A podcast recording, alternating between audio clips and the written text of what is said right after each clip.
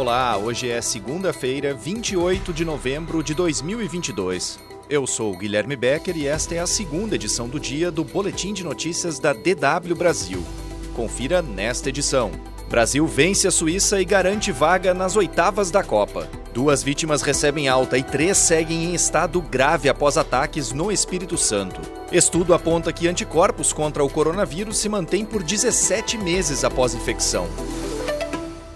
Em um jogo bastante complicado, com a defesa da Suíça formando um paredão frente aos brasileiros, a seleção conseguiu vencer com um gol do volante Casemiro já no fim da partida. O jogo valeu pela segunda rodada do Grupo G da Copa do Mundo do Catar. E com o resultado, o Brasil garantiu vaga nas oitavas de final do torneio. O primeiro tempo não teve gols, mas o Brasil teve mais posse de bola e chegou mais perto de abrir o placar. A tônica do primeiro tempo seguiu na etapa final, com o Brasil mantendo a paciência e a bola no campo de ataque para tentar achar uma brecha na bem composta defesa suíça. No segundo tempo, a seleção também teve um gol bem anulado por impedimento. Vinícius Júnior marcou em uma bela arrancada, mas no início da jogada o atacante Richarlison estava impedido. O gol da vitória e a consequente classificação vieram somente aos 37 minutos do segundo tempo. Vinícius Júnior dominou na ponta esquerda e passou para Rodrigo na entrada da área. Ele deu um tapa de primeira para Casemiro, já dentro da área, bater de primeira, sem chance para o goleiro Zoma. Com o resultado, o Brasil derrota a Suíça pela primeira vez em três jogos em Copas do Mundo, depois de empatar em 2 a 2 em 1950 no Brasil e em 1 a 1 na Copa da Rússia em 2018. Na sexta-feira, a seleção entra em campo às 16 horas no horário de Brasília para enfrentar Camarões.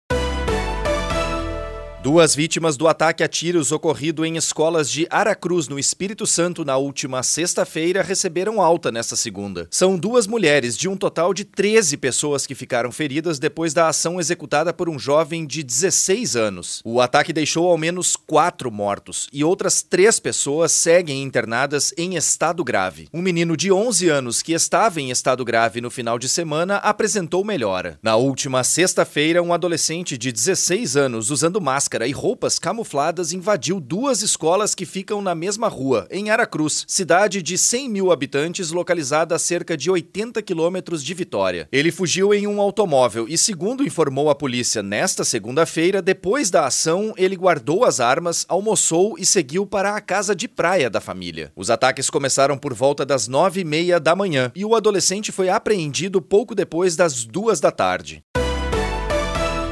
O Japão deve dobrar os investimentos em defesa militar nos próximos cinco anos. O anúncio foi feito nesta segunda-feira pelo Ministério da Defesa em conjunto com o Ministério das Finanças e o primeiro-ministro japonês, Fumio Kishida. O principal motivo para isso é o aumento da tensão no leste asiático, com o regime de Xi Jinping na China sob pressão e as crescentes ameaças bélicas feitas pela Coreia do Norte. Conforme os ministérios, o Japão pretende investir 2% do seu PIB em armamentos até o fim desta década número considerado muito alto por especialistas. Para se ter uma ideia, em 2021 o Japão gastou quase 50 bilhões de dólares com defesa, o que corresponde a menos de 1% do PIB.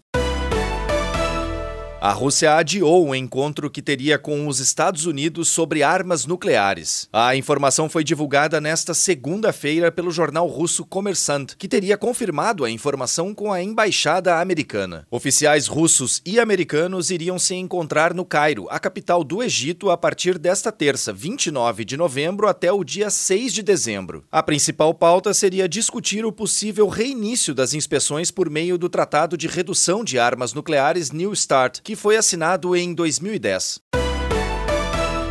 Um estudo publicado na revista científica BMC Infectious Diseases aponta que pacientes infectados por coronavírus podem manter anticorpos da doença por até 17 meses. A investigação desenvolvida em Barcelona, na Espanha, foi feita com mais de 700 profissionais de saúde que contraíram Covid-19 e é uma das maiores, considerando o número de participantes e o tempo de acompanhamento. O estudo também apontou que pacientes que tiveram as formas mais graves da doença produziram produziram mais anticorpos do que aqueles que sofreram formas moderadas ou leves de Covid. Outra conclusão da pesquisa é que os homens geraram anticorpos mais rapidamente do que as mulheres logo após a infecção. Mas, com o tempo, a quantidade de anticorpos entre homens e mulheres se equiparou.